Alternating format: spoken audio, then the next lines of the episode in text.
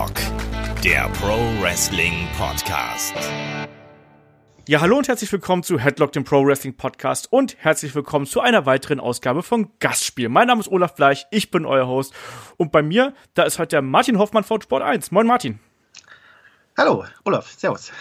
Ja, wie geht's dir? Erstmal woher könnte man dich kennen? Ich habe schon gerade gesagt, du bist von Sport 1. Wir haben uns damals, ich glaube, bei WrestleMania 32 kennengelernt, oder?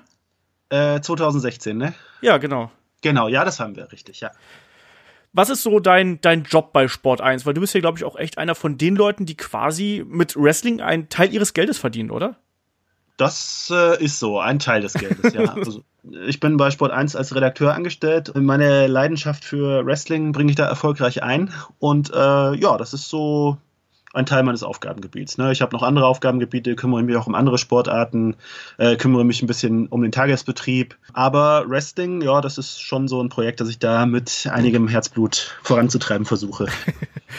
Woher kommt die Leidenschaft bei dir? Wo, wann, wann ging das bei dir los? Bist du auch so jemand, der äh, in den 90ern die Wrestling geschaut hat und dann irgendwann in den 2000ern vergessen hat abzuspringen? So kann man es sagen, ja. Wobei es, ja, also also ich bin tatsächlich Fan seit den äh, frühesten 90ern. Ja? Also so 1991 war mein erster Event, den ich mir angeschaut habe. Das war damals äh, Survivor Series, Hulk Hogan gegen den Undertaker. Mhm. Damals, äh, ja, der Undertaker, damals schon. Für die, für die Jüngeren. Äh, äh spannender, spannender Event. Ich war etwas verängstigt vom Undertaker, muss ich sagen, damals. Er war damals ja auch noch nicht der Gute, er war damals noch der Böse und äh, mhm. er war etwas unheimlich, ja. Und äh, dann dieser, dieser, dann gab es ja äh, so ein False Finish, Hulk Hogan äh, hat den Titel verloren, dann hat er ihn doch wieder zurückgewonnen und dann war er vakant, dann gab es den Royal Rumble 92 mit Ric Flair. Der hat dann natürlich auch nochmal dazu beigetragen, dass man da ein bisschen hängen geblieben ist mit all den Charakteren, wo dann Macho Man Randy Savage noch dabei war, Sid Justice, ja, eine Menge los war damals, ja. Und äh, ja, den Absprung, sagen wir mal so, zwischendurch war schon mal ein bisschen Absprung. Also es gab so Phasen in meinem Leben, wo ich mich mit Wrestling nicht so sehr beschäftigt habe. Aber es ist immer wieder gekommen. Ja? Und äh, seit, äh, seitdem ich auch jetzt beruflich damit betraut bin, äh, komme ich, werde ich wahrscheinlich nicht mehr davon loskommen. Ja. bist du da bei, bei Sport 1? Haben die aktiv nach jemandem gesucht, der sich mit Wrestling auskennt? Wie bist du damals an, an den Job gekommen? Weil, wenn wir ehrlich sind, es gibt nicht viele Menschen, die in Deutschland von äh, Wrestling leben können. Also gerade so Redakteursjobs fallen mir da, abseits der Kollegen von Power Wrestling, noch der, der Enrico Arlich von der von Bild fällt mir noch ein und dann eben du. Und dann wird es auch schon langsam dünn, ehrlich gesagt. Also ich bin äh, bei Sport 1, bevor das Thema Wrestling ich dort okay. äh, betreut habe. Also ich bin schon seit äh, ja, über zehn Jahren bei Sport 1. Mhm. Und ähm, das äh, mit dem Thema Wrestling, das hat sich halt währenddessen halt einfach mehr oder weniger so entwickelt. Ja? Also äh, man hat mal ein, zwei ein, zwei Geschichten dazu gemacht. Sie sind gut angenommen worden ähm, und äh, ja, so hat sich dann entwickelt. Entwicklung ist auch ein gutes Stichwort. Ich meine, du, du betreust die, die Online-Seite, man sieht immer wieder Berichte von dir zu bestimmten Themen, zu den Pay-Per-Views, aber auch dann immer wieder anders aufbereitet, was ich übrigens sehr mag. Also es ist nicht das, die üblichen News-Geschichten, sondern ihr bereitet die Geschichten dann auch ein bisschen anders auf. Ähm, wie hast du in den letzten Jahren, wie, wie hat sich Wrestling-Berichterstattung in den letzten Jahren entwickelt? Wird es besser angenommen? Weil WWE macht ja gerade eben hier in Deutschland schon bedeutend mehr. Wie ist denn da so, wie ist da so dein Einblick? Hm, das ist äh, eine gute Frage. Also ich meine, ich kann jetzt nicht für, für alle Kollegen sprechen. Ähm, es, ich habe schon den Eindruck, ähm, äh, es wird mit einem anderen Interesse verfolgt als noch vor den Jahren, wo ich jetzt irgendwie jung war und das irgendwie beobachtet habe. Also ich meine, damals, also als, als ich aufgewachsen bin, war, kam Wrestling ja nur ähm, als ja, wie kann man es nennen? Es war halt immer, der, der Blick ging immer ja, herab, sage ich jetzt mal. Mhm, genau, also, ja. Ja, es war immer, es kam, es gab keine, es gab, soweit ich mich erinnern kann, damals also okay, wenig Artikel, in dem nicht irgendwie äh, so Worte wie Muskelpakete, Zirkusshow und halt so das, was man so kennt, da gekommen ist. Und ähm, ja, also daher jetzt so ein bisschen den Blick zu erweitern, äh, auch jetzt abseits der Fanpages, ich meine, da war die Entwicklung, da, das war ja schon damals, das war ja schon früher anders, also ich meine, dort, wo die Leidenschaft schon immer da war, ähm, dort war sie schon immer da und dort äh, wurde auch leidenschaftlich darüber berichtet. Ähm, ja, jetzt äh, hat sich in den vergangenen Jahren das ja schon so ein bisschen so entwickelt, dass einfach so, ja, das Ganze halt einfach als äh, ja, neutral als Thema behandelt wird teilweise, ja. Und äh, dort, wo das passiert, äh, da freue ich mich darüber, ja. Ja, also das ist tatsächlich auch was, was äh, ja man auch als, als Fan oder auch jetzt hier als Podcaster, wie auch immer, dass man das mitbekommt, dass auch wirklich da äh, die Medien, auch die Tagespresse auch wirklich versuchen, äh, weg von diesem, wie du schon gesagt hast, gerade diesem Zirkuscharakter irgendwie zu kommen, dass man Wrestling eben als Unterhaltung äh, darstellen möchte und ähm, ich habe gerade angesprochen, du bist auch, äh, ja, wenn du schon zehn Jahre da als, als äh, Redakteur arbeitest, bist du auch ein, ein erfahrener äh, Journalist, sind da ja quasi Kollegen. Und ähm, wie siehst du den Wrestling-Journalismus? Gibt es sowas für dich eigentlich? So kann man sowas vergleichen mit anderen Sportjournalismusbereichen, äh, wie man es jetzt in Deutschland über Fußball kennt oder sonst irgendwas? Ist, ist das für dich vergleichbar? Das ist für mich schon vergleichbar, weil denn im Grunde genommen es ist halt ein, äh, es ist eine Unterhaltungsform. Äh, ich, es gibt Sportjournalismus, es gibt Unterhaltungsjournalismus und ähm, ja, Wrestling-Journalismus ist halt Sportunterhaltungsjournalismus. Da.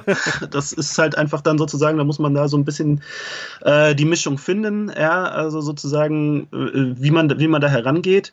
Und äh, ja, das ist so ein bisschen halt die Herausforderung dabei, ja. Wie gehst du da dran? Also, ähm, ich gehe daran, also mir ist es wichtig, äh, das Thema Wrestling ernst zu nehmen, weil mhm. ähm, ich schreibe für Leute, die es ernst nehmen und äh, ich will es ja auch selber ernst nehmen.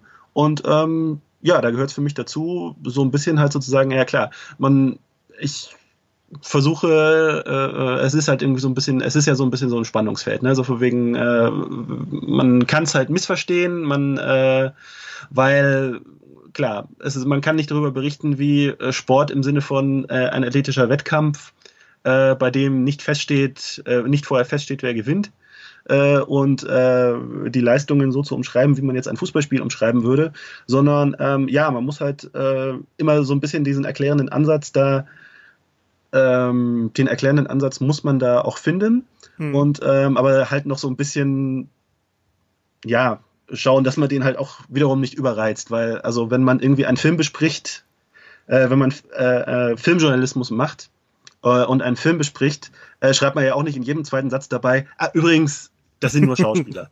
und äh, die tun sich nicht wirklich weh, wenn das jetzt ein Actionfilm ist. Ne?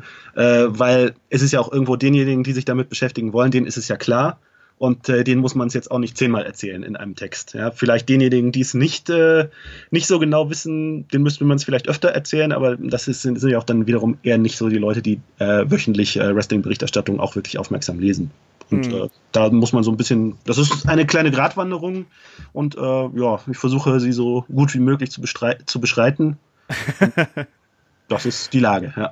Ja, ja wie gesagt, es, es ist, ich merke das ja auch, also selbst bei unseren Hörern merkst du auch immer, wie da gibt es sehr viele Facetten, äh, wie Leute äh, Wrestling wahrnehmen.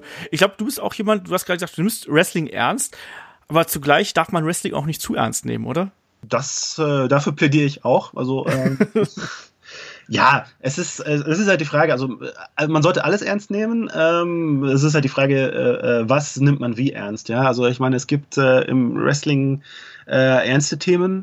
Ähm, dort passieren Dinge, äh, die man ernst nehmen muss und die man vielleicht auch sogar ernst, ernster nehmen sollte, als, als es in anderen Formen, als andere Journalisten es vielleicht tun. Ähm, aber klar, also letztendlich ist es ja trotzdem auch einfach äh, im Alltag ist es Unterhaltung und äh, ja, sollte natürlich auch als solche behandelt werden. Und ähm, ich hoffe, also ich persönlich bin in einem Alter und äh, ja, in einer Einstellung dazu, wo ich jetzt irgendwie nicht mehr äh, vielleicht irgendwie, was, was weiß ich, vielleicht wie ich vor 15 Jahren war und mir gedacht habe, nein, äh, John Cena darf doch hier jetzt nicht Champion sein und so weiter und so fort. Also das, äh, also da bin ich äh, auch wahrscheinlich altersbedingt etwas nüchterner geworden, auch in, im Laufe der Jahre und äh, sehe das Ganze halt auch wahrscheinlich anders, als ich jetzt es jetzt vielleicht vor 15 Jahren mit dem Fanblick von damals gesehen habe. Ähm, und äh, ja, ich plädiere auch dafür, das äh, mit Leidenschaft äh, äh, zu verfolgen, aber jetzt auch nicht, ja, sich zu viel Kopf drüber zu, also sich, sich zu viel Kopf drüber zu machen, wenn halt irgendwie WWE jetzt eine Entscheidung trifft, die einem jetzt selber, äh, wo man selber eine andere Entscheidung treffen würde, wer hier jetzt welches Match gewinnt, wer hier einen wie großen Push bekommt. Also da, äh, bin ich äh, dafür, dass da ganz, das Ganze etwas gelassener zu nehmen. Ja. Das kriegt man auch äh, ganz gut mit, wenn man, wenn man dir bei Twitter folgt irgendwie. Dann bist du eher jemand, der ja, er den, der, er den neutralen Weg geht. Auch schon mal schreibt, so, ja, das und das, äh, da und da könnte es hingehen, aber eigentlich auch jemand ist, der dann da so ein bisschen, wie du gerade schon gesagt hast, etwas nüchterner daran geht. Ähm, meine Frage ist auch noch, ähm, du bist ja auch ganz oft im direkten Kontakt mit WWE. Ich weiß, du warst ja damals auch, äh, glaube ich, auch für Sport 1 eben da auch bei WrestleMania, habe ich ja gerade schon erzählt. Ich glaube, bist du dieses Jahr eigentlich auch wieder da, ist mal Frage. Äh, ja, ich werde wieder da sein, ja. Ja. Ähm, erklär mal, wieso die, wieso die Zusammenarbeit mit, mit äh, WWE funktioniert, weil es ist ja auch, ne, man, man kommt dann ja dahin und man wird dann ja auch als, als Journalist äh, zu diesen Pressepanels eingeladen. Was passiert da? Wie muss man sich das vorstellen? Ich habe das schon ein paar Mal so ein bisschen angedeutet. Du bist da, glaube ich, noch deutlich mehr drin, als ich das über meine äh, Videospielgeschichten bin. Ja, Panels. Es, es gibt äh, Interviewtermine, äh, äh, wo die. Es ist oft so, also meistens äh, kriegt man mit WWE darüber zu tun, dass es äh, Telefonschalten gibt. Also so, sogenannte Conference Calls, wo WWE einen Wrestler, einen Wrestler hinsetzt, äh, der im Grunde genommen wie bei einer Pressekonferenz kann man sich das vorstellen, nur dass das halt ja global, die Journalisten äh, sind verteilt über den ganzen Globus und äh, schalten sich halt per Telefonschalter dazu und äh, stellen dann halt nacheinander ihre Fragen. Es, es, geht ganz höflich zu. Jeder kriegt so zwei Fragen, äh, die Gelegenheit, zwei Fragen zu stellen. Äh, man bekommt seine Antwort und äh, das ist mehr das ist größtenteils so der Alltag, wenn man irgendwie mit WWE direkt zu tun hat. Mhm. Und dann, wenn du vor Ort bist, du bist auch einer von den Leuten, die schon diverse Wrestler-Begegnungen haben. Wie wie gehst du mit solchen Geschichten um? Bist du da jemand, der auch dann das Foto mit den Leuten macht? Bist du jemand, der dann äh, so locker macht, wie, wie es ja zum Beispiel auch die Leute von, weiß nicht, Cultaholic oder sonst irgendwas sind, wo es dann auch teilweise sehr absurde Interviews gibt.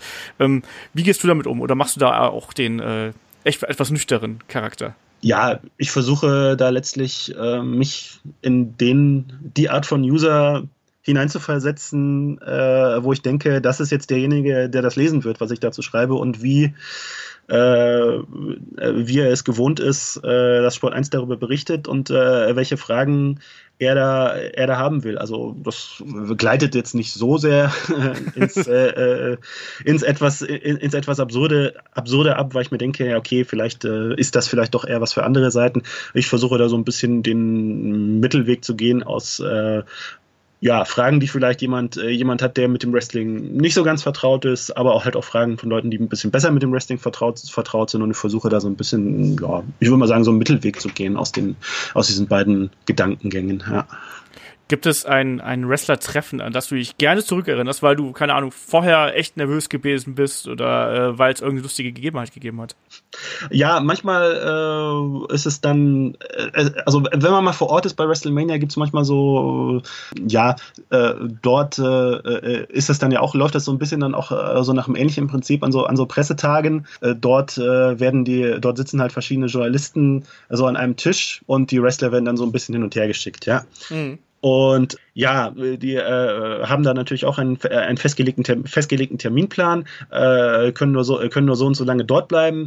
Und ähm, eigentlich das äh, Netteste, was ich mir mal erlebt habe, was eigentlich eine gewisse, äh, was ganz nett war, ist äh, einmal, wo ich da Johnny Gargano und Tommaso Ciampa gegenüber saß ähm, zusammen mit zusammen mit zwei anderen Kollegen und äh, die dann äh, sehr gut gelaunt, äh, sehr gut gelaunt und äh, in, äh, in prächtiger Stimmung äh, äh, saßen und Fragen beantworten wollten. Und dann aber kam schnell die, schnell die Aussage, äh, Zeitnot, Zeitnot und bitte nur noch eine Frage. Und ja, die Frage war dann, wie geht's? Und äh, sehr nett haben sie geantwortet, gut und äh, ein, äh, kurz geplaudert.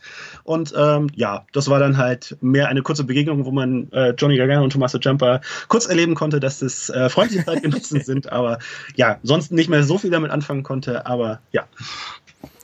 Ja, also Zeit ist da auch echt kostbar. Ich kenne das ja auch. Bei WrestleMania 32 hatten wir das ja auch. Und das, dann hat man, also wenn man da so fünf bis zehn Minuten kriegt, dann ist man schon glücklich. Aber ansonsten, äh, jetzt zum Beispiel beim Tryout äh, hier in, in Köln war es ja auch so. Da haben wir dann ja auch brav in der Reihe gestanden und haben darauf gewartet, dass wir äh, unsere Interviewkandidaten bekommen. Und da, da muss man sich dann schon sputen und da muss man dann auch mal äh, dazwischen springen, damit man noch irgendwie die Zeit bekommt. Also das äh, ist schon nicht ganz ohne. Ähm, Wrestling ist ja, ist ja, wie, du, wie wir jetzt auch schon ein bisschen angedeutet haben, Wrestling ist ja so ein bisschen so eine, so eine Scheinwelt. Ne? Es ist irgendwas zwischen Wrestling, äh, zwischen Sport und Entertainment. Ähm, und es ist ja auch was, was gerade in den Wrestling-Medien, Anführungsstrichen, auch viel über Hörensagen funktioniert. Ich habe immer das Gefühl, also man wird ja, gerade jetzt zu WrestleMania-Zeit, wird man ja quasi tagtäglich mit News und Gerüchten und ich weiß nicht was äh, überschüttet. Wie filterst du das? Äh, für dich und auch natürlich dann auch, auch für deinen Arbeitgeber, weil du kannst ja nicht, wie das äh, manche Seiten machen, einfach so äh, ja unsortiert quasi einfach die News oder die, die Gerüchte bei euch auf die Seite kloppen. Ähm, ja, das ist äh, das, journalistisch starkes Geschäft. Man äh, schaut sich die Quelle an, äh, man schaut sich an, äh, was, äh, äh, inwieweit, inwieweit kann man das nachprüfen, inwieweit kann man beurteilen, ist derjenige, äh, von dem diese Meldung stammt, äh, ist das eine verlässliche Quelle oder ist das so eine weniger verlässliche Quelle, die vielleicht eher, wo man eher so den Eindruck hat, ja, das sind äh, ja, educated guesses, sagt der, sagt der Amerikaner. Also äh, ja. das, äh, das, das da so, also das, das gibt's ja auch äh, bei Twitter so die diverse Accounts, die halt äh, sicherlich nicht äh, so sehr vage Einschätzungen manchmal treffen. Und ähm, ja, also das, äh, also sowas versuche ich von den äh, von den Lesern äh, fernzuhalten, weil ähm, ja, das hat ja keinen. Äh, es ist immer ein bisschen, manchmal ist es, es ist auch nicht leicht, also auch für, für, für jemanden, der da schon so, so, äh, schon so seit ein paar Jahren drin ist äh, in dem Thema, aber man weiß schon, auf was man sich verlassen kann und äh, so gewisse, ja, also einfach, man kriegt ein Gespür dafür und auch Erfahrungswerte, woher Informationen kommen, die äh, einen Wert haben und wo Informationen kommen, die eher so, ja, Name-Dropping sind. ich finde das eben nur so spannend, dass da auch quasi ja so ein bisschen gerade WWE ja dann auch mit der mit der Rolle der Wrestling Company spielt und äh, ja eigentlich noch so ein bisschen versucht, Gerüchte anzuheizen, einfach auch um sich selber interessant zu halten manchmal. Das, das ist halt das, was, was ich so rausgehört habe, dass teilweise auch mal äh, was gesagt wird und vielleicht auch mal was bestätigt wird, was vielleicht gar nicht, noch gar nicht in Stein gemeißelt ist, sondern dass man da auch mal einfach versucht, da so ein bisschen die, die, das Interesse äh, am, am Köcheln zu halten. Und wenn es sich dann hinterher ändert, äh, ist es ja dann im Endeffekt auch nicht so wirklich dramatisch. Aber ich finde das eben spannend, ähm, dass auch wirklich dann die Unternehmen ähm, da versuchen, irgendwie Einfluss äh, zu nehmen. Und ähm, weil es auch mal ganz interessant ist, mal von dir zu hören. Weil ich bin auch der Meinung, dass Dave Meltzer, wenn man sich seine Shows anhört, natürlich relativiert er. Das Problem ist aber, dass natürlich dann wiederum die Newsseiten ganz oft daraus Fakten machen. Mhm. So also das ist ja doch eigentlich das, das, das, äh, das, das wird dann ja quasi per, ja, äh, Mundpropaganda oder jetzt inzwischen geschriebener Propaganda weitergegeben, weitergeben, weitergeben. Und auf einmal ist aus dem Melzer sagt, hm, es wird gerüchtet, wird dann auf einmal ein Melzer sagt das. Mhm. Und das äh, finde ich dann eben schon äh, spannend, wie dann manche News dann auch eben ankommen. Und ja, also Dave Melzer hat sich ja schon über die letzten Jahrzehnte ja auch einfach einen, einen Ruf erarbeitet. Manche mögen ihn, manche hassen ihn. Ähm, ich finde es immer wieder interessant, was er, was er zu sagen hat. Bei manchen Sachen liegt er daneben, bei anderen Sachen eben nicht. Äh, äh kann, ich noch, kann, kann ich auch auf was anderes eingehen, weil du gerade ja, äh, hast, hast einen ganz interessanten Punkt gebracht. Ähm, äh, du, du, hast gesagt, äh, dass WWE Informationen streut und es durchaus davon profitiert, äh, wenn über WWE geredet wird, wenn Newsberichterstattung gemacht wird. Das ist auf jeden Fall ein sehr guter Punkt. Und da habe ich sehr, sehr stark den Eindruck, also da gilt die ähm, da gilt die alte Weisheit, ähm, there, there is no bad publicity. Also ich meine, gerade auch, wenn es irgendwie darum geht, äh, äh, äh, dass äh, Leute sich fragen, was passiert hier als nächstes, was ist der WrestleMania-Plan, äh, äh was ist der Plan für, äh, für Becky Lynch, was ist der Plan für Charlotte Flair. Also äh, diese ganzen Sachen, also, also solche Meldungen auf dieser Ebene, also da äh, würde ich, wenn ich WWE wäre, auch die ganze Zeit äh, Hinweise streuen, weil ähm, ja, also damit äh, hält man die ganze Zeit die Aufmerksamkeit der Community äh, am Laufen, der, der, der, Fans am Laufen. Und ähm, also ich meine, das ist ja auch, äh, das ist nur positiv, nur positiv für WWE. Äh, teilweise auch, äh, auch wenn, auch wenn das irgendwie mit einem gewissen Ärger, Ärger verfolgt wird, ähm, dass der und der Plan jetzt irgendwie einem Fan vielleicht nicht gefällt es ist alles äh, von Nutzen für WWE. Äh, jede, mhm. jede, jede Meldung über das, was WWE als nächstes plant, was ihr nächster Schritt ist, äh, wer jetzt einen Push bekommt, wer keinen Push bekommt, äh, wer abgepusht wird, äh, was Backstage vorgefallen ist, das ist alles das ist alles äh, nichts, was WWE schadet. Ja? Und deswegen, klar, kann mir, ist es durchaus logisch von WWE, dass das Ganze auch befördert wird durch Informationen, die da weitergegeben werden. Ja. Ja, zuletzt haben wir das ja ganz krass, finde ich. Also, wo die letzten Emotionen so richtig hochgekocht sind, auch aktuell immer noch hochkochen, ist ja die Geschichte um äh, Ronda, Charlotte und Becky. Also, was da für Emotionen bei den Fans geweckt werden, ähm, sowohl mit dem, was eben draußen rumgestrickt wird. Also, wir nehmen jetzt hier den Podcast, nehmen wir jetzt quasi am, am Morgen nach Elimination Chamber auf. Ähm, auch was man dann nochmal mit bei House-Shows macht, wo dann auch nochmal ein Engel mit eingestreut wird, wo es dann nochmal die, äh, ähm, den Angriff von Becky gibt und dann die Attacke von, äh, äh, von, von äh, Charlotte dann gegen, äh, gegen sie und die Knieverletzung und so. Das ist schon sehr clever, wie man das macht. Wie siehst du da gerade diese, diese ganze Geschichte um die drei? Weil sind wir ehrlich, das ist doch momentan die Main Event Story. Absolut, ja. Also wenn das nicht der WrestleMania Main Event äh, wird, äh, verstehe ich die Welt nicht mehr, ganz ehrlich gesagt. Weil die drei Damen, und ich möchte da auch keinen, äh, möchte da auch keinen jetzt äh, gesondert hervorheben, weil sie sind wirklich für mich alle, alle drei haben sich verdient, dort zu stehen. Äh, jetzt habe ich ja schon wieder meine Meinung dazu gesagt. Ähm, in, dieser, in dieser Diskussion äh, also äh, äh, ich finde, äh, sie machen einen Job und es ist einfach, ja, äh, alles hat seine Zeit, äh, gibt es das Sprichwort, und das ist die Zeit von äh, Becky auf jeden Fall, von Ronda äh, und aus meiner Sicht auch die, auch die von Charlotte. Äh, sie haben es verdient, äh, in diesem, in diesem Main, diesem Main Event zu stehen. Und ähm, ja, also ich bin überrascht äh, von der Intensität und der Schärfe äh, der Detailfrage, ob jetzt, äh, ob jetzt Charlotte ob jetzt ein äh, zwei, Zweier-Main-Event mit äh, Ronda und Becky besser gewesen wäre oder ob, es, ob, ob der Dreier-Main-Event, so wie er geplant ist, in Ordnung ist. Äh, ich habe da die klare Meinung, ich bevorzuge den Dreier-Main-Event, weil, ähm, ja, äh, ich, äh, einer meiner Lieblingsfilme ist The Good, The Bad and The Ugly für, eine, für eine Handvoll Dollar war, glaube ich, der deutsche Titel. Ja. Und äh, das ist für mich äh, so ein Beispiel, dass auch, äh, dass auch eine Dreierfehde, dass irgendwie so die Mann gegen Mann oder Frau gegen Frau äh, das typische Duell nicht die einzige Art und Weise ist, eine Geschichte zu erzählen. Und äh, für mich ist äh, äh, Charlotte Flair äh, ganz wesentlich, äh, ein ganz wesentlicher äh, Teil, so wie äh, jeder, jeder der drei Darsteller, so wie Eli Wallach, ähm, Clint Eastwood und Lee Van Cleef, äh, da auch jeder essentiell für diesen Film war, so ist für mich jeder der drei Damen, äh, der drei Frauen für diesen Main Event essentiell. Ja, aber ich habe es ja auch mitbekommen. Wir hatten ja auch hier im Podcast die Diskussion und ja, ich sag mal, der gute Kai war für den Zweier, äh, fürs Zweier-Match. Äh, ich war etwas neutraler, hat aber gesagt, dass ich auch mit einem Dreier, äh, mit Three-Way da ganz gut leben könnte.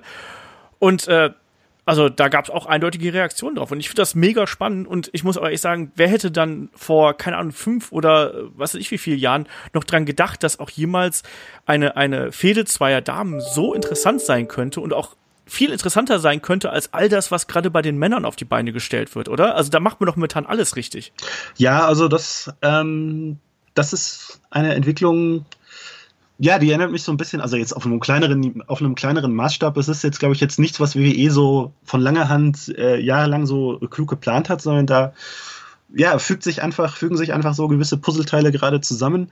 Ähm, es ist ein Bedürfnis da bei den Fans, äh, dass die Frauen da ihren verdienten Platz da bekommen, den sie da, man muss das leider so sagen, über Jahrzehnte hinweg bei WWE so nicht bekommen haben.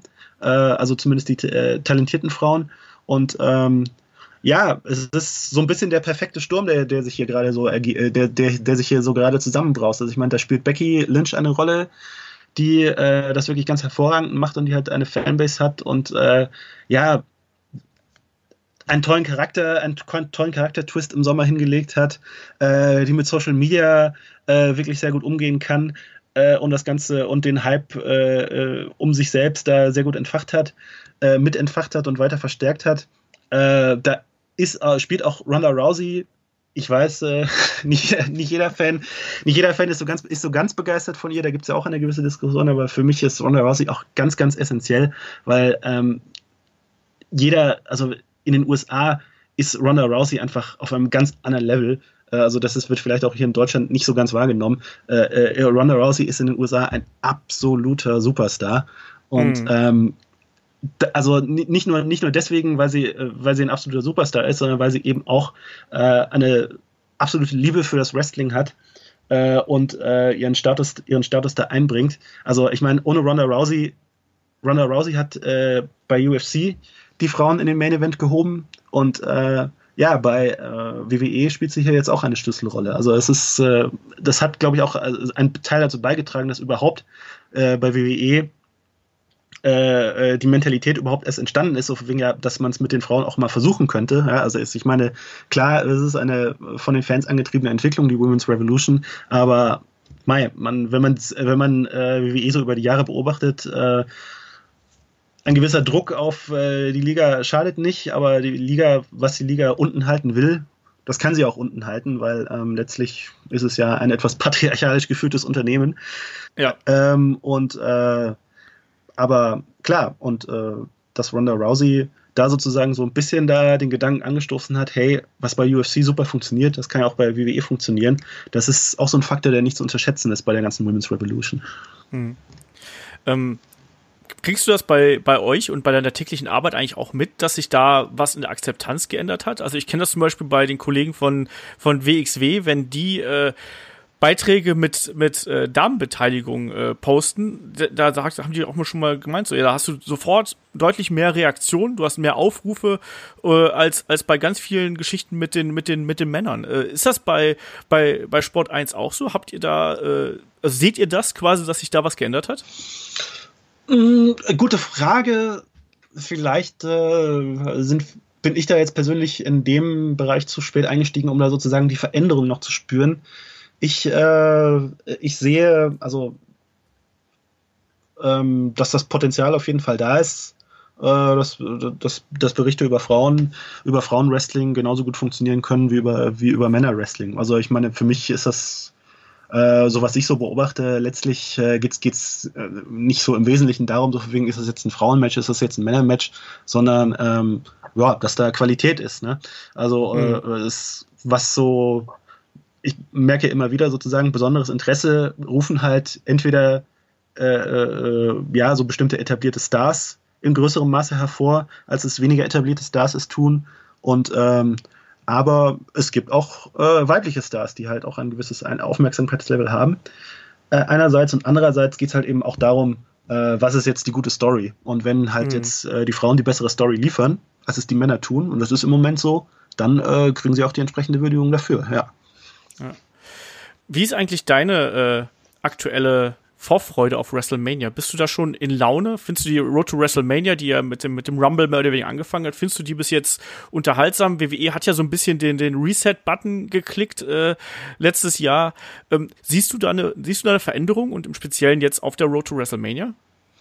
Mmh, ja, einerseits, andererseits. Also der Reset-Button, also dieser Neustart, also, da muss ich sagen, ja, das ist mehr so ein Marketing-Ding, habe ich den Eindruck. Mm. Also, es ist äh, alles, was äh, seitdem so nur angeschoben äh, geschoben worden ist, äh, das sind so Dinge, wo man sagt, ja, okay, also äh, das sind so Dinge, wo ich sage, ja, das hätte auch äh, vor dem Neustart so passieren können. Ja? Also, dass da ein paar neue Wrestler aus NXT hochgezogen werden, äh, dass die McMahons jetzt halt wieder in, in der am Schalthebel sitzen, auch jetzt öffentlich. Ich meine, das sind jetzt nicht Veränderungen, wo ich sage, oh, das ist eine Revolution. Mhm. Es ist, äh, was sich, es hat sich was verändert jetzt so über Jahre hinweg. Also sozusagen klar, dass diese, äh, äh, dass, dass, dass die, dass die Frauen so eine herausgehobene Rolle spielen, das war vor so und so vielen Jahren noch undenkbar. Aber es war ja schon auch in den vergangenen Jahren ist es ja immer denkbarer geworden. Das hat sich ja Schritt für Schritt entwickelt. Und äh, jetzt ist diese Ent Entwicklung so ein bisschen am, äh, am Scheitelpunkt angekommen. Das freut mich sehr. Und das ist auch mehr oder weniger das, was mich jetzt so am meisten in Vorfreude auf WrestleMania versetzt, weil ich hoffe sehr, dass äh, der Frauen-Main-Event so kommt. Und äh, das ist für mich auch das, was für mich auch jetzt bisher am meisten Fahrt aufgenommen hat und was auch so schon dieses WrestleMania-Feeling am meisten vermittelt ansonsten, ja, der Rest, äh, was sich da so tut, der, der steht dann einfach noch, doch so ein bisschen im Schatten davon, ja. Ist wirklich so, ne? Also mir geht es nämlich ganz, ganz genauso. Also wenn, wenn man sich das so anhört, dann äh, sind die Damen äh, bei, von Raw und, und SmackDown da eindeutig äh, ganz, ganz vorne mit dabei und dann sowas wie Brock Lesnar gegen äh, Seth Rollins, egal wie sich das jetzt dann in den kommenden Wochen irgendwie entwickeln wird, das steht da einfach ein bisschen hinten an. Das finde ich auch persönlich ein bisschen schade, muss ich, muss ich ganz ehrlich sagen. Aber äh, da machst du dann eben nichts dran irgendwie. Also da hat man es bis jetzt auch noch nicht geschafft, ähm, trotz einiger guter Ansätze, muss ich sagen, der Rumble war gut und unterhaltsam und man hatte auch immer wieder gerade gute Ausgaben von, von Raw dazwischen gehabt, wo man gedacht hat, so jetzt, jetzt, jetzt kriegt's ein bisschen die Kurve und jetzt irgendwie die letzten Wochen dann im Vorfeld zu, äh, zu äh, äh Elimination Chamber und zu Fastlane, ähm, befürchte ich auch, dass wir da äh, wieder Business as usual bekommen. Bist du eigentlich so ein Freund von diesen ganzen ähm, Pay-Per-Views, die wir jetzt zwischen den, äh, zwischen WrestleMania und dem Rumble haben? Also ich habe letztes Mal im Podcast gesagt, so zwei sind mir da eigentlich zu viel. Wie ist das bei dir? Ähm, also da bin ich, da bin ich neutral. Also ich meine, ob das Ganze jetzt, äh, es ist äh, sicherlich sinnvoll, äh, diese Elimination, diese Elimination Chamber äh, Matches, die hatten ihren Sinn und äh, ja, es ist äh, okay, dass es sie gibt. Ob das Ganze jetzt irgendwie auf Pay-per-View-Basis hätte passieren müssen, ob man das auch mal im TV hätte einstreuen können, ja, das ist jetzt so aus äh, da stecke ich nicht drin. Äh, ist, äh, aber klar, also die beiden Pay-per-Views, die haben eine ganz andere Wertigkeit, eine geringere Wertigkeit und die lösen weniger Interesse aus, äh, als jetzt äh, der Rumble oder WrestleMania es tun. Ähm, und ja, so neutral muss man, muss man das, muss man das behandeln. ne? ja. ja, absolut. Also ja, ich mir hätte einer dazwischen gereicht, sage ich, sage ich ihm ganz ehrlich. Da bin ich nicht ganz so neutral. Also auf Fastlane kann ich, kann ich getrost verzichten, egal was da jetzt noch auf uns zukommt. Aber äh, ja, ich bin gespannt, ob da noch eine gute Idee ja? kommt. Also ich sehe im Moment nicht, äh, was, äh, was man bei Fastlane jetzt sozusagen auch noch groß äh, entscheidend als Main Event da noch ansetzen möchte. Also ich hab's noch nicht so ganz, äh, hab's noch nicht so ganz durchschaut, worauf äh, man bei Fastlane vielleicht hinaus will, WWE. Ja. Ja, Schauen wir mal, äh, wie sich das da äh, weiterentwickelt. Ähm, wir haben gerade eine, eine Diskussion, haben wir so ein bisschen jetzt aufgeschoben. Das war die Sache mit äh, Wrestling-Entwicklung in Deutschland. Äh, NXT Germany steht irgendwo so ein bisschen äh, zwischen, zwischen den Türen. Äh, wir haben gute, gut gefüllte Hallen bei deutschen Promotions. Wie siehst du hier die Entwicklung? Also. Verfolgst du die überhaupt? Fragen wir es mal so. Also, äh, ich verfolge ich verfolge schon äh, so ein bisschen, wie sich so die Gesamtentwicklung, so der, der Blick äh, von äh, aufs Wrestling in Deutschland äh, du, durchaus ein bisschen verändert hat, ja. Ähm, und ja, also ich bekomme immer wieder mit, äh, Deutschland ist bei WE ein Markt, ein Land, auf das geschaut wird, das wichtig ist, das wichtig genommen wird und wohin sich das Ganze entwickelt, äh, das ist spannend. Also ich meine, Triple H hat mehr oder weniger schon sich so geäußert äh, in die Richtung, dass äh, NXT Germany es in nächster Zeit sicherlich geben wird. Und das ist ein spannendes Projekt. Was erwartest du dir davon? Und wie könnte das, wie könnte das deiner Meinung nach aussehen? Wir haben, wir wissen, dass äh, die WXW eine Kooperation äh, mit WWE hat. Ähm, muss man sich da Sorgen machen um unsere kleinen deutschen Promotions? Hm, das ist äh, eine gute Frage. Das wird ein bisschen letztlich auch davon abhängen, äh, wie sich diese Promotions dazu äh, positionieren. Ja? Mhm. Also, Mai, wenn man die Entwicklung verfolgt, die WWE in den USA genommen hat, äh, langfristig äh, möchte WWE äh, Kontrolle über ja. die Märkte. Und ähm, ja, ne, das ist, äh, das ist halt die Frage, ne? Also wie, äh, wie das langfristig ausgehen wird. In, in UK ist halt sicherlich der, der Markt, an dem man das schon mal beobachten kann, wie sich da die Dinge entwickeln. Das ähm, ist die Frage, ob äh, letztlich, wenn WWE hier in den Markt äh, hinein will, dann mhm. äh, wird letztlich vieles davon abhängen, äh, wie, wie, wie sehr ja, was WWE hier will, ähm, wie intensiv äh, sie den Markt hier an sich reißen will, äh, kontrollieren möchte. Und ähm, ja, es wird schwierig. Also wenn sie, wenn WWE sagte, wir wollen hier, wir wollen hier die entscheidende Promotion sein, wir wollen hier ein NXT Germany etablieren oder es könnte ja auch ein NXT Europe sein. Äh, ein NXT Europe sein, das irgendwie zwischen UK und Deutschland vielleicht als zweites Herzstück ein bisschen hin und her pendelt, das weiß ich ja nicht. Äh, ich kenne ja die Planungen nicht. Ähm, wäre ja auch ein möglicher Gedanke. Ja, mhm. und ähm, wie, es, wie das dann für, wie das dann für, wie sich dann WXW positioniert, jetzt die, die Partner davon sind, äh, wie sich andere Promotions dazu positionieren, das ist die Frage, ja. Mal sehen. Das ist auf jeden Fall eine spannende Entwicklung. Mhm. Was glaubst du, wie, wie könnte sich dadurch dein Job verändern eigentlich? Also ich meine, äh, dadurch hätte man ja quasi diese, diese Entfernung plötzlich deutlich weniger und man hätte ja dann wahrscheinlich auch hier zumindest in Europa Ansprechpartner und hätte auch deutlich kürzere Wege als jetzt zwischen äh, den USA und, äh, und Deutschland. Also letztlich äh, steht und fällt alles äh, damit, äh, wie dieses, wie, wie eine solche Idee hier in Deutschland angenommen würde. Ja? Also letztlich ähm, muss man sagen, wenn man, wenn man irgendwie so daran geht, steckt dieser Gedanke noch in den Kinderschuhen und ähm, also es ist ja so, also als Fan, wenn man, wenn, wenn man sich so anschaut, also wenn man sich so anschaut, also ich meine, WWE hat ja schon ein paar deutsche Wrestler verpflichtet. Mhm. Ne? Und ähm, also, aber ich, und äh, das wird mit Interesse verfolgt. Aber ich habe jetzt äh, noch nicht so das Gefühl, dass die deutschen Wrestler von WWE äh, da so mit dem gleichen Interesse verfolgt werden, wie es ein Dick Nowitzki in der NBA äh, wie ein Dirk Nowitzki in der NBA da verfolgt wird, dass man sagt, ja, das ist unser Mann in der NBA, mhm. ja, sondern ähm, dass äh, wie Alexander Wolf sich so schlägt bei SmackDown, wie Marcel Bartel sich so schlägt bei NXT, das wird mit einem gewissen Interesse aufgenommen, aber es ist jetzt, ich habe jetzt nicht so den Eindruck, dass so die äh, äh, deutschen Fans da sozusagen, dass das deren Hauptanliegen ist, ja. Also so in der Masse, in der Breite gesehen. Klar gibt es viele, die das jetzt irgendwie, die WXW auch verfolgt haben, ähm, die halt schon, die halt schon länger Fans sind, denen die Marcel Bartel kennen, die Alexander Wolf kennen äh, aus WXW und von anderswo. Ähm, aber ich habe schon den Eindruck, so wegen, äh, die Mehrzahl der Fans ist trotzdem mehr interessiert an den Stars, die ja schon als solche etabliert sind. Und das ist für sie im Moment noch gar nicht so wichtig. Ist das jetzt irgendwie ein Deutscher oder ist das ein Amerikaner oder, oder von wo der herkommt? Ja. Es, äh, die deutschen Fans wollen unterhalten werden, äh, so wie alle anderen Fans auch. Und äh, wenn ein WWE NXT Germany das schafft, dann äh, sieht es gut für sie aus und ansonsten muss man schauen, wie sich das entwickelt, ja. Ja, ich meine, WWE hat natürlich da eigentlich die, die Möglichkeiten. WWE kann Stars machen, also mit dem Fingerschnippen mehr oder weniger, indem man sie einfach äh, prominent platziert. Bis jetzt fehlt das noch ein bisschen. Ich meine, was, was, hat, was hat man bis jetzt mit Sanity gemacht? Eigentlich überhaupt nichts bei SmackDown, um es mal ganz vorsichtig auszudrücken. Mhm.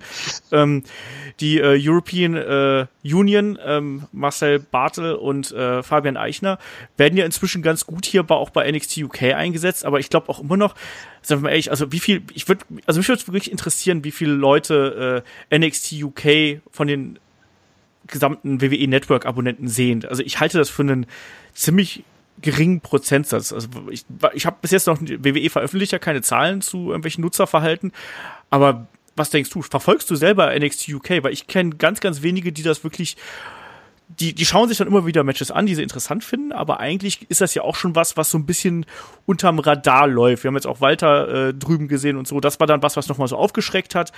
Aber trotzdem habe ich jetzt nicht den Eindruck, dass NXT UK jetzt so eine riesengroße Welle losgeschlagen hätte, oder?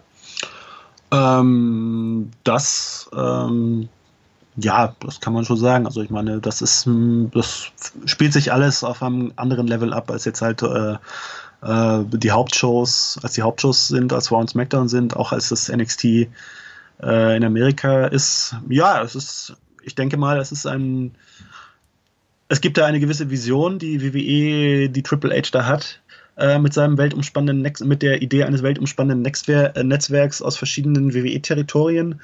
Ähm, wie das äh, angenommen wird, ich meine, ich glaube, das ist eine Entwicklung, die muss man, der muss man ein paar Jahre Zeit geben, um äh, abschließend beurteilen zu können, wie das so, wie das anläuft, wie das funktioniert, ob diese Vision so tragfähig ist. Vielleicht, äh, vielleicht äh, wird diese Vision auch äh, aufgegeben, wenn man, äh, wenn man das Gefühl hat, man müsste vielleicht doch andere Prioritäten setzen. Wenn man sagt, wenn AEW in den USA so groß wird, dass, ähm, äh, dass wir eh das Gefühl bekommen, na, ihre Kräfte sollten jetzt doch vielleicht doch mehr in dem US-Produkt gebündelt werden, dann könnte das diese Vision vielleicht verändern. Ich weiß es nicht. Also da ist das ist äh, ein Zukunftsthema, das man über ein paar Jahre im Auge behalten muss. Wie siehst du die Entwicklung von AEW eigentlich? Also, weil momentan hat man ja das Gefühl, wenn man so die, die äh, Internetforen durchliest, äh, da möchte ja am liebsten jeder WWE-Wrestler möchte zu äh, AEW und äh, wer, wer noch irgendwie einen Vertrag hat, der wird auf jeden Fall, oder wessen Vertrag ausläuft, der, der kriegt einen Push, damit, äh, damit er nicht, damit er nicht da wechselt. Siehst du die AEW langfristig oder mittelfristig als wirklich Konkurrenz oder ist das gerade auch einfach so ein Hype, der dann aber auch irgendwann wieder abflachen wird. Wie siehst du das? Also ich habe keine Kristallkugel, so viel, so viel vorab.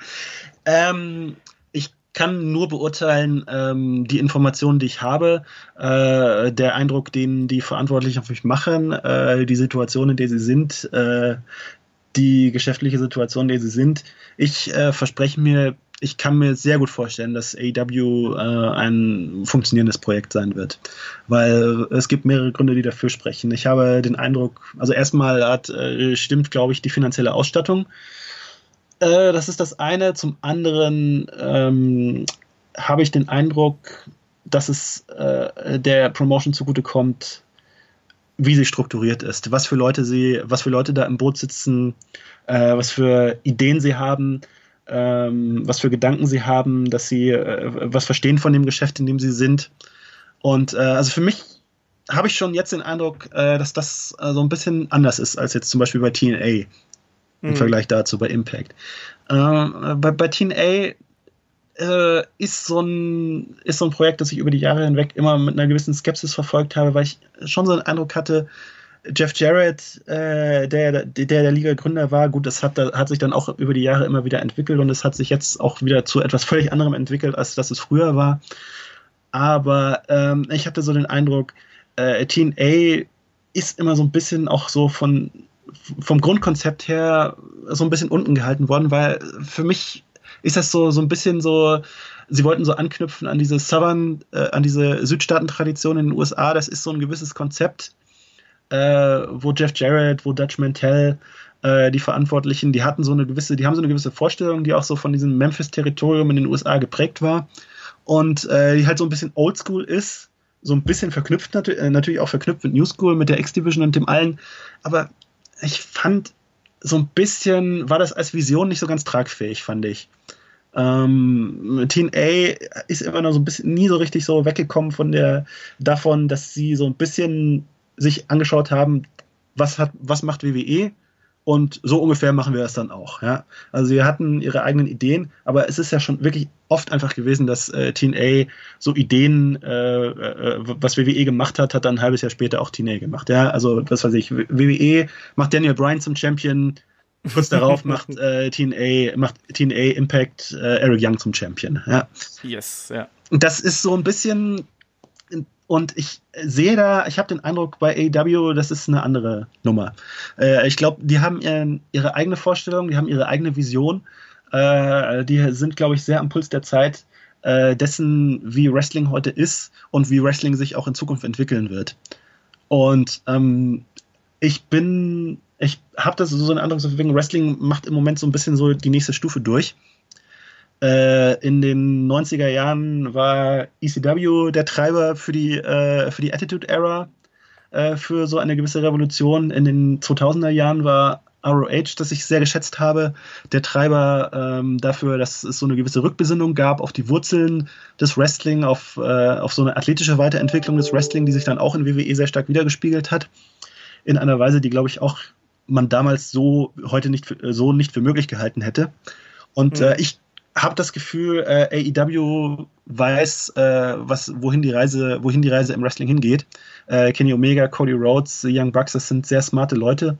Und ähm, Tony Khan, habe ich den Eindruck, äh, nach dem, was ich ihn gehört habe, also ich habe ein Interview mit ihm gehört beim Wrestling Observer, ist auch ein, einer der sehr viel, über sehr viel Sachverstand verfügte, der jetzt nicht einfach so ein dahergelaufener Businessman ist, der sagt, ja, oh, Wrestling, da versuche ich Geld damit zu verdienen, sondern er weiß genau, was er will. Und äh, äh Kenny Omega, äh, die, Eli die Elite, die Young Bucks, Cody, die wissen auch sehr genau, was sie wollen. Und äh, ich glaube, da steckt ganz viel Potenzial drin und das lässt sich eigentlich auch schon äh, an den ersten Indikatoren so ablesen, die, glaube ich, so die Erwartungen, die viele an so ein Projekt gestellt haben, schon weit, weit übertroffen haben. Und ich habe das Gefühl, das könnte so weitergehen. Mhm. Bin ich bei dir. Also ich glaube auch, dass das äh, ne, auf jeden Fall eine sehr, sehr spannende Entwicklung ist und auch gerade für ja, für Fans, die jetzt nicht einzeln und allein das WWE-Produkt verfolgen, sondern sich auch gerne mal ein bisschen Abwechslung wünschen, glaube ich, ist das äh, wichtig, weil du hast gerade äh, Promotions wie Ring of Honor und so angesprochen. Da hat man sich ja auch schon sowas damals gewünscht. Ähm, letztlich hat es dann zumindest dafür gesorgt, dass wir ganz viele tolle Talente gesehen haben, die dann daraus entsprungen sind. Aber ich glaube, dass AEW da eine, äh, eine andere Rolle einnehmen könnte und auch wirklich nicht nur eine Vorreiterrolle, sondern auch einfach, ja, wirklich die die beleben den Markt und ich glaube, die erreichen auch eine ganz andere Zielgruppe als als WWE das macht, weil sie ja zum einen wirklich diese Core Wrestling Fans äh, abgreifen, aber dann eben auch ähm, dadurch, dass die so präsent auch im Social Media Bereich sind. Das finde ich ja so faszinierend. Ich finde, die haben einen ganz anderen Ansatz als, äh, als WWE im Social Media Bereich, aber die erreichen dadurch die Leute auf eine äh, emotionalere Art, als WWE das ganz oft schafft. Ähm, oder auf eine positiv emotionalere Art. Also die, ich glaube, da ist wirklich so, dass man nicht sagt, äh, jede Nachricht ist eine gute Nachricht, egal ob sie gut oder schlecht ist, sondern ich glaube, dass man da sehr auf den äh, Zeitgeist einfach hört. Ich glaube, das ist, das ist das richtige Wort dafür. Ähm, mal schauen, wie sich, wie sich das da entwickelt. Ähm, was glaubst du, braucht denn, braucht denn AEW noch, äh, um auch wirklich da äh, einzuschlagen? Also ich, der TV-Deal steht ja noch irgendwie immer aus, oder? Ja, das ist entscheidend. Also ich meine, letztlich äh, ist das sozusagen etwas, das äh, ja, das wird, glaube ich, die spannende, die, die, spannende Frage sein, ob ähm, ob es AEW sozusagen äh, gelingt, das sozusagen in eine wöchentliche TV-Show zu übersetzen, weil das ist für mich auch noch so ein bisschen doch, doch so noch die spannende Frage, die ich, die, die ich mir da noch stelle. Weil ähm, man sieht, man sieht äh, WWE, bei WWE, äh, dass da ja auch sozusagen in einem gewissen Maße das funktioniert. Das funktioniert, äh, so dieses auch so ein bisschen von RH-Style äh, übernommene Konzept. Das funktioniert bei NXT, bei den Takeovers, das funktioniert da sehr gut. Aber ja, bei Raw, bei SmackDown, da ist alles doch noch so ein bisschen anders. Ja, dort, dort ist man doch noch so ein bisschen auf so einem anderen Stiefel, als man jetzt bei NXT ist. Und ähm, das hat äh, damit zu tun, dass äh, so eine wöchentliche Fernsehshow halt auch einfach was anderes ist als so ein monatlicher Event, auf den auch, auch so ein Event wie Double or Nothing, auf den man monatelang hinfiebern kann. Äh, sondern ja, das wöchentliche Geschäft, äh, da sozusagen den Alltag zu gestalten das ist schon die spannende Frage, wie AEW das gelingt. Das wird, glaube ich, auch so ein bisschen die Frage sein, an der äh, sich entscheidet, wie hoch es gehen kann für AEW. Ja. Ja, also das ist wirklich dann auch die größte Herausforderung. Aber letztens auch schon drüber gesprochen im Podcast, wo wir auch gesagt haben, so ja, ähm, ne, dieser, diesen Hype, den wir jetzt haben, der liegt natürlich auch daran, dass wir da noch gar nichts davon wissen und dass wir einfach, wir, wir spinnen uns ja was zurecht. Wir haben einen geilen Event gehabt, mehr oder weniger, und alles da drumherum ist so ein bisschen unser eigenes äh, Hirngespinst, plus natürlich der Hype, der auch äh, da einfach jetzt entsteht, dadurch diese, das ist ja auch ein cleveres Marketing, was die, was die da alle betreiben. Also ich bin auch sehr äh, gespannt darauf, einfach, wie sich das da entwickeln wird. Was glaubst du, ähm, man wird ja wahrscheinlich erstmal nur die USA befeuern, vermute ich einfach mal, also mit Touren oder sonst irgendwas. Ähm, was glaubst du, sind hier die Aussichten für AEW in Deutschland? Was glaubst du, wie kann man, wie, weil wir sprechen über einen TV-Deal, was ja wahrscheinlich auch irgendwo in den USA dann sich abspielen wird. Wird man bei AEW versuchen, irgendwie den internationalen Markt schon anzugreifen? Werden die irgendwie Streaming-Anbieter haben und so weiter und so fort? Also ich gehe davon aus, dass äh, ein Interesse da ist von AEW, äh, auch äh, international die Leute zu erreichen. Ähm, ich glaube, so äh, wie, so, wenn man sich die Summen reinsteckt, äh, Summen anschaut, die da angeblich reingesteckt worden sind, äh, wird das schon das Ziel sein. Also ich meine, letztlich, ich glaube, egal was äh, die Verantwortlichen von AEW jetzt sagen, das Ziel wird auf Dauer sein, äh, sich als zweite Kraft neben und vielleicht sogar größer als WWE zu positionieren. Das ist jetzt nicht nichts, was irgendwie in eins, zwei, drei, vier Jahren möglich ist. Aber ja, wenn man, wenn man ab da die äh, Jahreszahlen weiterzählt, äh, wird das der Gedanke sein, dass man genauso in die internationalen Märkte gehen will, äh, wie WWE das tut. Und ähm, ja, ob das in Deutschland gelingt. Also ich wäre, ne? ich wäre, ich, äh, ich bin in den 90er Jahren aufgewachsen. Dort haben äh, dort haben die Fans äh, zwischen, auch in Deutschland entweder WWF oder WCW geschaut und es hat funktioniert und es war Platz, Platz für äh, zwei Promotions und wenn AEW überzeugt, äh, dann ist, glaube ich, auch dafür, dafür Platz da, dass in Deutschland die Fanbase, die vielleicht ein bisschen brachgelegen hat, dafür aktiviert wird. Ja. Aber haben wir uns das nicht bei Lucha Underground und bei Impact und ich weiß nicht, was noch alles äh, irgendwo lief? Ich meine, Lucha Underground war auf Tele 5, Impact lief doch eine Zeit lang irgendwie unregelmäßig auf Eurosport. Da haben wir das uns doch auch gewünscht und irgendwie kam nichts dabei raus, oder? Ähm, ja, gut. Das, das, muss man halt ja, aber ich habe das Gefühl, das hat natürlich schon so ein bisschen auch mit den jeweiligen Ligen zu tun. Also ich meine, Impact ist ja auch äh, in den USA nicht so abgehoben, wie WCW es getan hat und äh, Lucha Underground genauso wenig. Äh, Lucha Underground ist für mich äh, ja ein, ein, ein, schon eher so eher so ein Nischending und ich glaube, so ist es auch konzipiert. Also nicht, das soll jetzt kein, soll jetzt irgendwie nicht despektierlich oder so sein.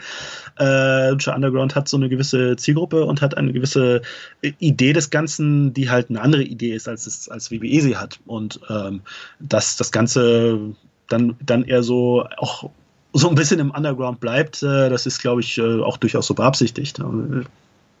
Von daher ähm, AEW, wenn da die Ziele, Zielvorstellungen anders sind, ich glaube, Impact hatte sicherlich auch ein anderes Ziel. Garantiert, ja. Ja, ähm, ja, also wenn AEW, wenn AEW äh, andere Ziele hat, äh, dann glaube ich, äh, hatte alle Chancen, in Deutschland genauso die Fans zu begeistern, wie es früher WCW getan hat.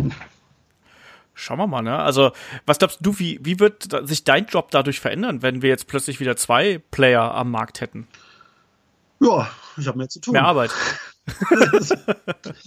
grob gesagt ist es das, ja.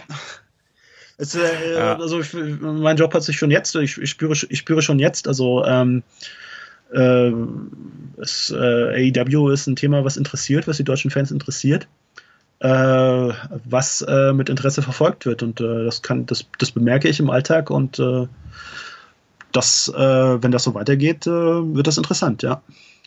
Ja ich bin auch gespannt drauf. Also ich habe auch bei uns gemerkt, dass äh, auch die äh, diese Vergleichsgeschichten AEW, WWE, wo wir mal gesprochen haben, was sich alles in diesem Jahr tut, äh, das ist auf jeden Fall auch was, was äh, die Leute da draußen interessiert und da bleiben wir natürlich auch am Ball. Wir kriegen es ja auch mit, also wir kriegen auch unheimlich viele Fragen eingeschickt äh, zu dem Thema und äh, also ich glaube auch, dass das, oder weil ich frage dich einfach was, soll ich denn hier meine Meinung sagen? Das habe ich ja schon oft genug getan.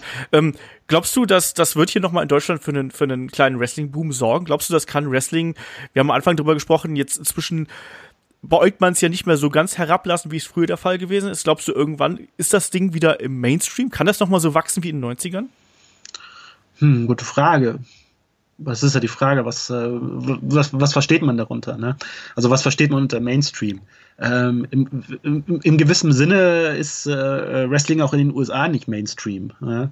Es ist etwas, was so eine gewisse Zielgruppe erreicht und andere Leute halt nicht. Also es, es gibt auch in den USA eine Abgrenzung. Äh, ich war schon, ich kann bei WrestleMania auch äh, von Begegnungen berichten. Also äh, ich habe, es gibt auch in den USA Leute, wenn, wenn, wenn Leute sagen, wenn man da, wenn man da bestimmten Leuten begegnet äh, und mit denen ins Gespräch kommt, äh, gibt es da sicherlich in größerem Maße Leute, die sagen, oh, covering Wrestling, oh, great, I like Brock Lesnar, ja.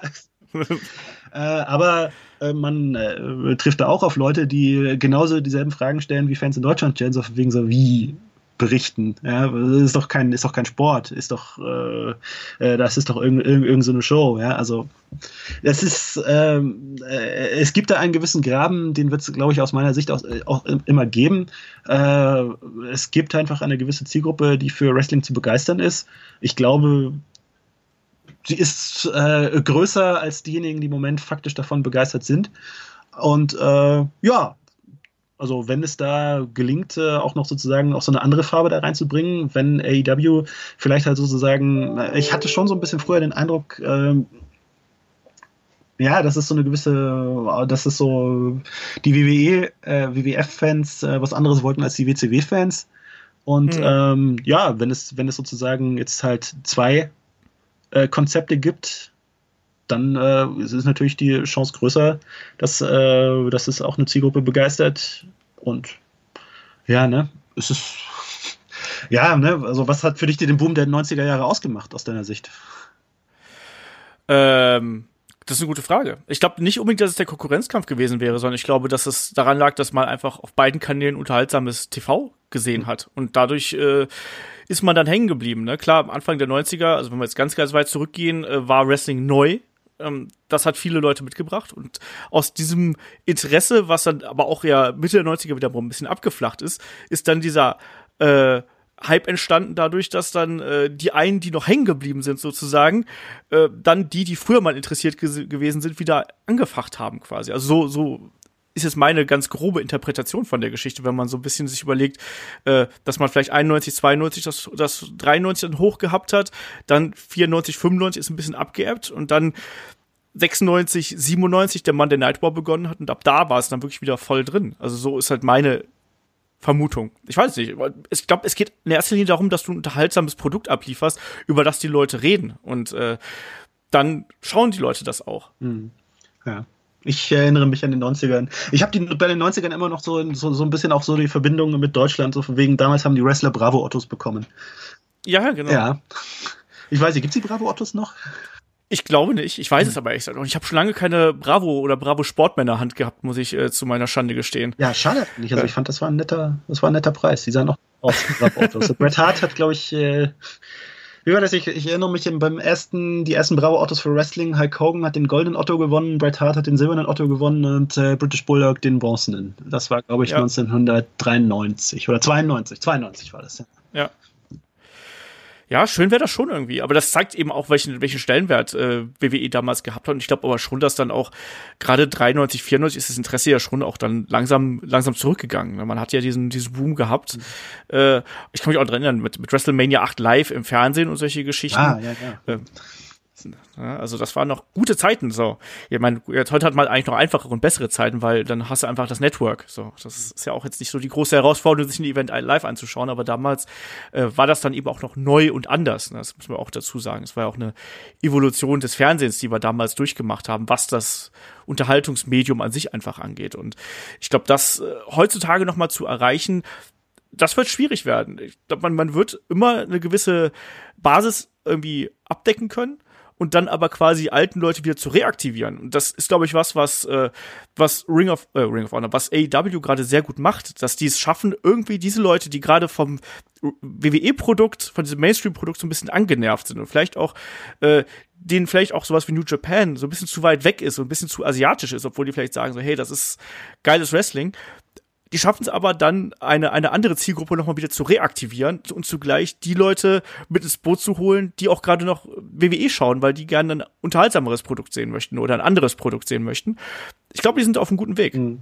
Ja, es ist, ja, es ist so ein Ding, ne? Also ich meine, äh, New Japan Pro Wrestling ist halt, äh, das, das, hat halt nur so, das hat halt so ein gewisses, gewisses Level. Wer halt irgendwie so nichts anfangen kann mit der japanischen Kultur, die ja doch so ein bisschen durchbringt mit dem japanischen Wrestling, mit der japanischen Vorstellung von Wrestling, ja, da gibt es für mich, glaube ich, schon auch so eine gewisse kulturelle Schranke, wenn man sich mal irgendwie bei Google, Google Trends so anschaut, äh, äh wie oft äh, Kenny Omega gegoogelt wird und wie oft äh, Katsuchika Okada äh, gegoogelt ja. wird, Entschuldigung, falls ich ihn jetzt falsch ausgesprochen habe, gesprochen habe, äh, äh, da ist ein himmelweiter Unterschied. Es gibt halt doch ja, so eine gewisse, so eine gewisse Schranke. Ja? Also sozusagen, dass irgendwie die Leute aus dem eigenen Kulturkreis oder gefühlt eigenen Kulturkreis einem doch irgendwie ein bisschen näher sind. Und äh, ja, klar, da ist äh, AEW eine Weiterentwicklung im Vergleich zu New Japan Pro Wrestling, das halt doch eine japanische Liga ist, die, was mich sehr freut. Also ich äh, schaue New Japan Pro Wrestling, schaue ich mir sehr gerne an. Das ist äh, eine tolle Liga ähm, und äh, die auch wirklich wirklich, also für, für diejenigen, die schon eine gewisse Begeisterung fürs Wrestling haben, äh, da auch wirklich viel, viel, viel, äh, was vielleicht auch mal brachgelegen ist, äh, aus, aus bestimmten Gründen, da auch viel, viel wieder wecken kann, wenn man sich anschaut, ähm, auf was für einem athletischen Niveau, auf was für einem Storytelling-Niveau New Japan sich da einfach bewegt. Aber ja, das wird nicht allen so zugänglich sein, wie es halt jetzt Leuten, die so interessiert drin, dran sind wie du und ich, Ja, und die werden es jetzt auch schwer haben, glaube ich, äh, quasi mit dieser Westerweiterung, nenne ich es einfach mal, dieser Westexpansion, nachdem eben Leute wie die Young Bucks und, und Kenny Omega und Konsorten, nachdem die alle weg, weggegangen sind jetzt quasi. Mhm. Ich glaube, die werden schwer haben, äh, diesen, diesen Hype, den es gerade ja im letzten Jahr äh, gegeben hat, ähm, der ist meiner Meinung nach auch schon weg. Ich habe das dieses Jahr bei WrestleMania, äh, bei, bei Wrestle Kingdom hatte ich schon den Eindruck, dass da nicht mehr ganz so die Begeisterung da gewesen ist, auch gerade hier unter den deutschen Fans. In Japan da gibt's zwar immer noch ja, in Japan dafür sehr, mhm. aber äh, es war ja auch der Versuch, quasi dieses ganze äh, NJPW-Projekt ja auch einfach weiter in den Westen zu tragen. Und ich glaube, ohne, ohne Vorreiter, ohne Gaijin-Vorreiter wirst du schwer haben, die hier wirklich zu etablieren. Ja, ja, ja, man merkt halt, ne, so mehr oder weniger ist er jetzt äh, Kenny Omega durch Jay White ersetzt worden. Ja. ja. Jay White ist ein super talentierter Wrestler, aber er ist kein Kenny Omega. Nee, da fehlt auch noch ein bisschen. Ja, was. ist, ist auch, noch, auch ein paar Jahre jünger, ne? Ja, aber, ja. aber ist schwer. Also es ist echt, echt schwierig, ihn da, ihn da, äh, ja, das war ja auch ein, ein, extrem schneller Push, den er, den er dann bekommen hat. Das war ja im Prinzip innerhalb von einem Jahr ist er jetzt Champion geworden. Ich finde die Charakter auch sehr interessant und ich habe auch beim, beim Wrestle Kingdom Podcast noch gesagt, was ich finde, dass er jetzt endlich angekommen ist. Aber dass er dann so schnell so weit oben ankommt, hätte ich auch damals nicht damit gerechnet, muss ich ganz ehrlich sagen. Aber klar, man muss irgendwie gucken, dass man äh, da auch die entsprechenden Leute hat. Und äh, New Japan sind ja da auch einfach mal äh, einige Top Guys einfach mal weggebrochen und entsprechend musst du neu aufbauen. Das ist eine mutige Entscheidung und ich bin da äh, sehr gespannt, wie es weitergeht. Mhm. Ich auch. Also da ist äh, also die Entwicklung, also wenn man sich so anschaut, so wegen was äh, New Japan sich auch vorgenommen hat, der Tourplan für dieses Jahr, äh, den finde ich, also gerade auch so der internationale Tourplan, den äh, fand ich jetzt so, finde ich jetzt so von außen betrachtet schon etwas ambitioniert und äh, vor dem Hintergrund, dass ihnen da doch jetzt irgendwie die internationalen Zugpferde die sie hatten eigentlich mit diesen Planungen weggebrochen sind, also ich bin gespannt, äh, wie sich das so, wie sich das so rechnet, ja. Ja, also ich glaube, du wirst nicht arbeitslos werden, äh, was das Schreiben über Wrestling angeht. Nee, nee, da bin ich auch froh drüber. da wird es auf jeden Fall immer was geben. Mhm. Ähm, dann kannst du aber wenigstens noch den, den lieben Hörern mitteilen, wo können sie dich denn erreichen, wenn sie dich denn erreichen möchten? Wo findet man dich online, außer auf sport1.de? Äh, online findet ihr mich am besten unter äh, dem Twitter-Handle Wrestle, äh, Wrestlerzähler buchstabieren. weiß nicht, ob das, weiß nicht, ob das jetzt viel bringt, aber sozusagen im Grunde genommen wie äh, so ein Mischwort aus Wrestle, äh, aus Wrestle und Erzähler mit AE, weil ja es die Umlaute äh, bei Twitter nicht gibt. Äh, dort äh, halte ich mit unre in unregelmäßigen Abständen euch mit meinen Meinungen auf dem Laufenden und äh, bin auch immer ansprechbar für Diskussionen oder für Fragen und für alles, was euch auf dem Herzen liegt. Genau das. Super, dann danke ich dir, dass du dir hier gut über eine Stunde äh, für uns Zeit genommen hast und dass du hier bei uns äh, dabei gewesen bist. Und äh, an euch, liebe Leute da draußen, natürlich erstmal danke, dass ihr hier dabei seid, dass ihr uns zuhört. Äh, schreibt uns, schreibt mir, schreibt dem Martin gerne, äh, wie ihr das hier alles fandet und wie euch, euch das gefallen hat. Äh, teilt uns eure Meinung mit. Äh, ihr wisst, Headlock erreicht da auch bei Twitter headlock.de oder ansonsten fragen at headlock.de. Äh, in dem Sinne, Martin, Dankeschön und bis zum nächsten Mal. Macht's gut. Tschüss. Tschüss.